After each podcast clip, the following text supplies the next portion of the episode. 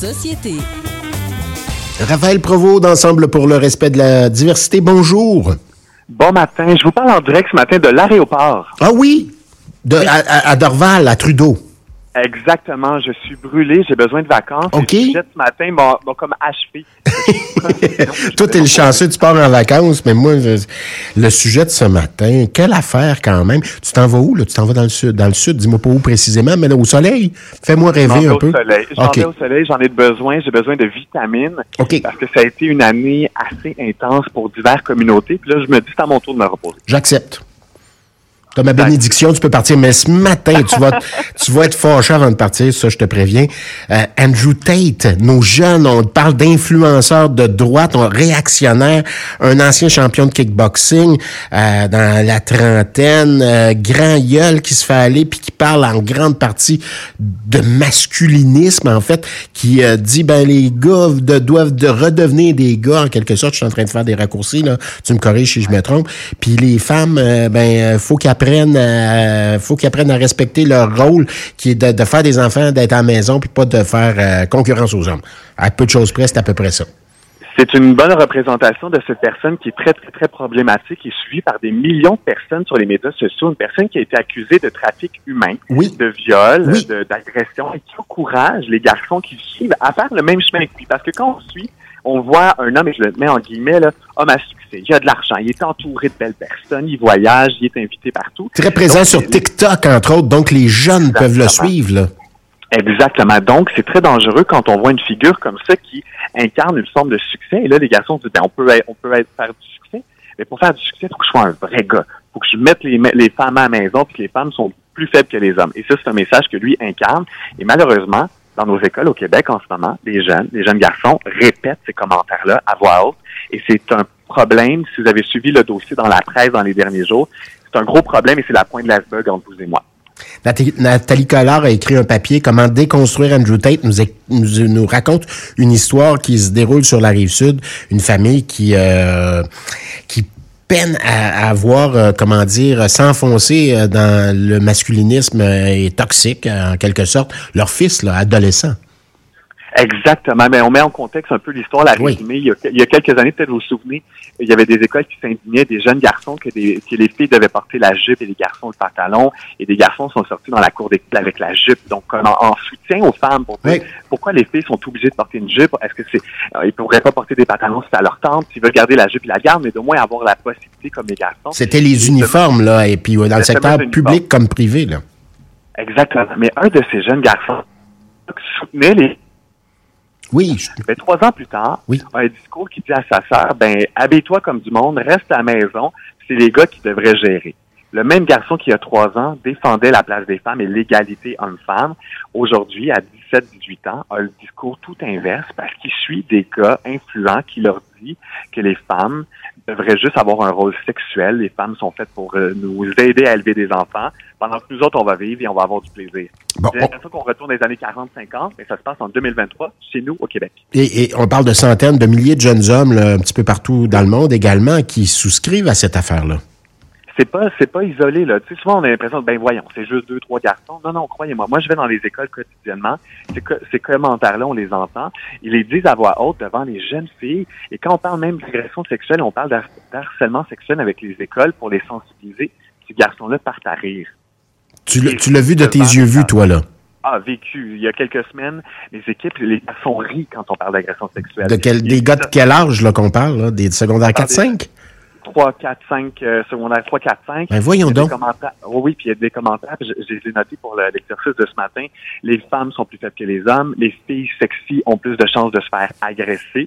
Le sexisme va toujours exister. Il faut juste qu'on l'accepte. De toute façon, c'est là pour rester. On va vivre avec.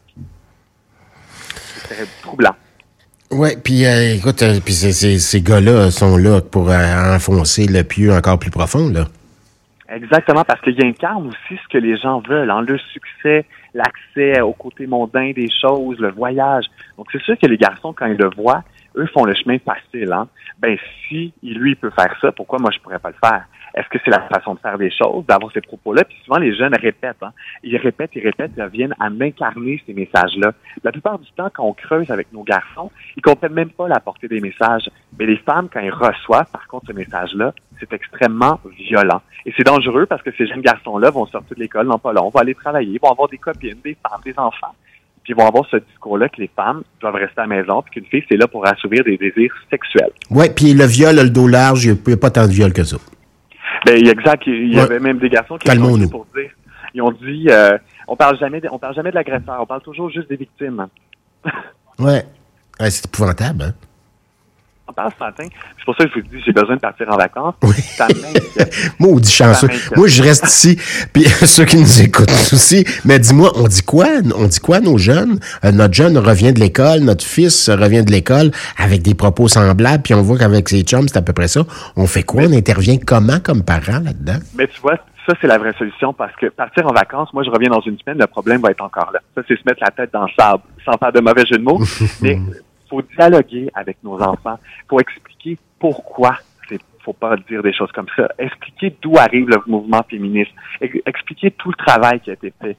Quand on prend le temps d'expliquer aux jeunes pourquoi ça n'a pas de bon sens, l'impact est beaucoup plus grand. Il faut avoir les conversations à la maison. Moi, j'ai des parents qui m'ont écrit pour dire on a jasé avec nos garçons quand on a vu cet article-là, s'assurer de qui ils suivent. De, faites une vigile aussi, de, de, une de voir qui ils suivent sur les médias sociaux, de les sensibiliser et de nous inviter dans les écoles. C'est comme tout un amalgame de jason le plus possible entre nous.